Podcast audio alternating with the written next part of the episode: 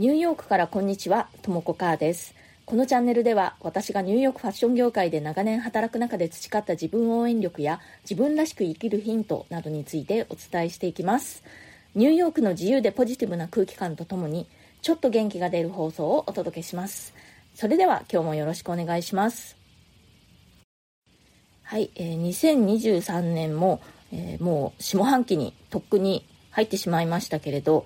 今日は私が2023年下半期、どんな風に生活したいと考えているかというのを、お話ししたいと思います。まあ、ざっくり言うとですね、学びの継続、この一言に尽きるかなと思います。というのもですね、私、えー、コロナ禍からのここ3年間ぐらいがまあ、とても忙しくてですねその間ずっと、ニューヨークのファッションブランドで、えテキスタイル部門の、えデザインディレクターとしてフルタイムでずっと仕事をしてきてやっぱりこのコロナ禍からの数年間ってこう世の中もすごく大きく変わったし具体的な仕事の仕方というのも急遽リモートワークに変わったりっていうことでとにかくねもうその時の状況に合わせて臨機応変に対処みたいな感じを続けてきたわけなんですね。でまあ客観的に見て、まあ、圧倒的にインプットが不足していたなと思うんです。でね、よくねこうアウトプットが大切だよっていう話聞くと思うんですけれどもやっぱりインプットあってこそのアウトプットだと思うんですね。でねやっぱりここ数年間っていうのは自分としてもあのアウトアウトプットじゃないやインプット不足というのをこう痛感していました、まあ、それでもねそのいろいろな変化に対応するためにそのずっとこう学習していかなくてはいけないっていうこともあってそういう意味でのインプットっていうのはあったんですけれども、まあ、言ってみれば付け焼き場的というのかやっぱりその場しのぎだったと思うし自発的なインプットではなかったなと思うんですね。で、えー、2022年の年末に私はその勤めていた会社を去ることになってでそれから半年間それまでずっとねフルタイムで会社員をしていた時にはできなかった長期の旅行をしたりあとはオンラインで自分の興味のあることの勉強を始めたりとかそういうことをしてたんですけれどもあの思いがけずあの父がねあの亡くなってしまったっていうこともあって日本の実家の方でいろいろとあのやることがたくさんあったりしてね、まあ、自分の学びに関してはちょっとスローダウンしていました。で、え私は今まだね日本の方にいるんですけれどももう今週ニューヨークの方にまた戻ります。なのでまた自分の学びの方を再開していこうと考えています。で、えー、何を学ぶかということなんですけれども大きな方向性としては私が今までずっと20年以上携わってきたファッションデザインそういうことを通して世の中を良くしていくにはどうしたらいいか。人をハッピーにするお手伝いをするにはどうしたらいいか。その具体的な方法を見いだすための学びというのが大きな方向性になります、えー、あのご存知の方も多いと思うんですけれどもファッション産業というのは環境への負荷というのが非常に高いんですね、まあ、平たく言って環境に対して非常に悪いことをしている産業ということになります。特に近年ファーストファッションっていうのが台頭してきて大量生産大量消費大量廃棄という流れができてしまったのがもう本当に良くなかったんですね。で、えー、従来のそういうやり方ではない方法で、えー、ビジネスを回すファッションブランドというのもどんどん出てきています、まあ、ファッションブランドだけではなくて環境への負荷が少ない素材を開発したりだとかファッション産業のいろいろな側面で今までの環境に悪いやり方を改善していこうという動きはあちこちで見られます。私がここ数年デザイナー業の傍らやっていたパーソナルスタイルコーチの方のお仕事でも自分の心と体に本当にぴったりくるファッションスタイルというのを見つけて無駄なくロングスパンでおしゃれを楽しんでいきましょうというスタンスでやっているのでまああのそれもまた大量に消費して大量に廃棄するというのにはこう反対する動きというか、まあ、あの厳選したものを少なく買って長めに着るという感じなので、まあ、あの広い意味ではより、えー、環境に優しいファッション産業というのを作っていこうという動きの一端を担ってるかなとは思います。でまあそれ以外にも何ができるのかなというところを考えたいというそのための学びをやっていきたいと思っています。それが私の2023年下半期にやろうとしていることですね。ニューヨークに戻ったら早速参加したいなと思っているそういうファッション関係の活動があってそちらの方もまた進展があったらえこちらで Voicy の方でねご報告したいと思います。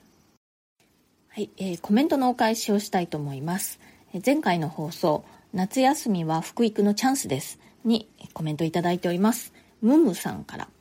私ももっとよく使う英語が聞きたいです。ということでムムさんありがとうございます。なるほど。じゃあ、これからもっと英語の話も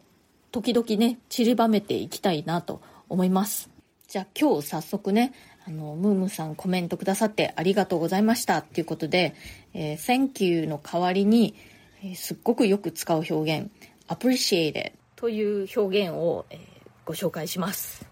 これ、あの、Thank you とか Thanks の代わりに、すごくしょっちゅう使うので、覚えておくと便利かもしれないです。appreciate どういう綴りかはあのこのチャプターに書いておきますね。でこの appreciate っていう表現なんですけれどもほんの少しだけかしこまってるとまでは言わないんですけれどもあのあんまり親しい友人とかには使わない感じですねまあ、他人からの親切に対してこうやって使ったりっていうことが多いかなと思います。なんかお店の店員さんがすごく親切にしてくれたとかなんか近所の人が何か親切にしてくれたとか。まあそんな時に「サンキュー」っていうのも別に全然普通ですけれども「アプリシエイっていうこともよくあります。あとまあそれと同時にね「You're the best」とかいうのもあのアメリカ人はよく言います。You are the best ですね。もうあなたは最高だっていう意味なんですけれども、まあ気軽な感じで、もう Thank you, you're the best みたいな感じでしょっちゅう使います。まあそんな風に言うと、ちょっとこなれた感が出るかなと思います。何か英語でお礼言う機会があったらやってみてください。えそれからヘーゼルさん、ともこさん、こんにちは。私は夏休みや子供ではありませんが、人生初の福育中です。中学生になってから縦横に大きくなりおしゃれを楽しむよりもサイズの合う服を見つけることが先決でしたのでおしゃれという言葉からは縁遠かったように思います。最近は日本でもプラスサイズを扱うお店が増えてきましたね。どう見えるかではなく自分が好きな服を選んでいきたいです。ただしあまり増やしすぎないようにしないと。かっこ断捨離中。ということでヘーゼルさんありがとうございます。そう日本だとねやっぱりそのサイズっていうのがこうあんまり幅がないですよね。なので、えー、私のところにご相談に来られる方の中でもやっぱりこうサイズ重視で今まで服を選んできましたっていう方が時々いらっしゃいます。アメリカだと本当にこうサイズの幅が広いので選択肢が豊富なんですよね。特にこう大きくなる分には選択肢が豊富です。小さいとね逆にあの選択肢が少なくて困るっていう人は多いですけれど大きい分にはもうたくさん選択肢があるっていう感じです。でね実際に私の周りにいるすっごくおしゃれな人たちの中でもあのサイズがすごく大きい人っていうのは結構います。だからこう痩せてなきゃとかこうモデルみたいな体型じゃなきゃおしゃれに見えない素敵に見えないっていうのはもう本当全然嘘でどんな体型であっても素敵におしゃれに装うことって本当に可能なんですよね。ヘイゼルさんも人生初の福育、えー、頑張ってください。応援してます。やっぱりこう自分が好きなものを身につけてると本当にやっぱり気持ちが上がりますからね。この機会にやっぱりご自分がこうしっくりくるあの好きだなって思えるものを手に入れてでそれを大切に長く着るというふうにするといいんじゃないでしょうかね。それから北山優さん。子供たちにはその日着る服を3歳ぐらいから選ばせるようにしています。興味も子供たちによって個性があるなと思います。1歳からこだわりがあった長女は小学生の頃にはダンサー風だったりギャル風だったりを好み好みの色の変遷もありました。次女はこだわりは薄いけれどアースカラーが好み。長男は服への興味が高校3年生までほとんどなく着心地至上主義。ダボっとした服をずっと好んでいましたが大学生の今はシュッとした服を好むように。今小6の次男は着心地も色も形もこだわりなし。これからの変化が楽しみです。ということで北山優さんありがとうございます。お3歳ぐらいから、えー、お子さんに着る服を自分で選ばせていたというもう福育はバッチリですね。長女さん1歳からこだわりがあったっていうのすごいですね。やっぱりお洋服が好きだったんですね。やっぱりあの人それぞれ生まれながらにしてねこう違いますよね。そういうお子さん一人一人の個性の違いっていうのを見るのもまた楽しいですよね。それから椿さん。我が子たちは男女で年子過去1歳半違いなので私が子供たちに買う服は男女どちらでも着られることを基準に選ぶことが多かったです。ここ最近子供たちに〇〇が着たいと言われるようになりお下がり作戦は卒業だなと感じています。まさに普段は制服で生活している我が子たち。夏休みに着る服を特に娘はああでもないこうでもないと選んでいます。先日スカートが全然ない過去ほとんど持っていないと言われました。そうだったか。母気づかず。今度一緒に買いに行こうと思います。ということで椿さんありがとうございます。あそのね男女の年子のお子さんたちどちらも着れるような服を選んでしまうっていうのはそれはよくわかります。子供って本当に成長が早いしすぐ服着られなくなっちゃいますもんね。でも、えお子さんたちだんだん自我が出てきたっていう感じなんでしょうかね。でも自分でこう何が着たいとか言ってくるのもこう成長が感じられてなんか微笑ましいですね、まあ、お金はかかってしまいますけれど。着るものって本当にあの気持ちにすごくこう影響を及ぼすと思うのでできる範囲でぜひ答えてあげて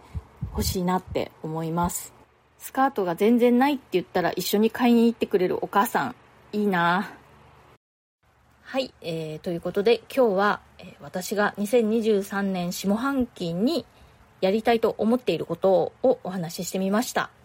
え今日の放送が気に入ってくださったら、チャンネルのフォローがまだの方、この機会にチャンネルフォローしてくださるととっても嬉しいです。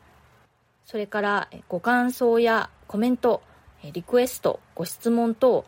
大歓迎ですので、ぜひ一言二言でもいいので送ってください。コメントにはすべて声で、え放送の中でお返事しています。匿名ご希望の方は私の質問箱という、えサイトがありますのでそちらのリンクをプロフィールの一番下のところに貼ってますのでそちらをご利用ください。それからプレミアム放送も配信中です。週に2回程度通常放送よりももっと近い距離感でより具体的な入浴生活の話や仕事の裏話プライベートな事柄などについてお話ししています。プレミアム放送の一覧のリンクを貼っておきますので、ご興味ある方はそちらをぜひチェックしてみてください。そのリンクの方からお申し込みもできます。ウェブサイトでのお申し込みだと月額880円になっております。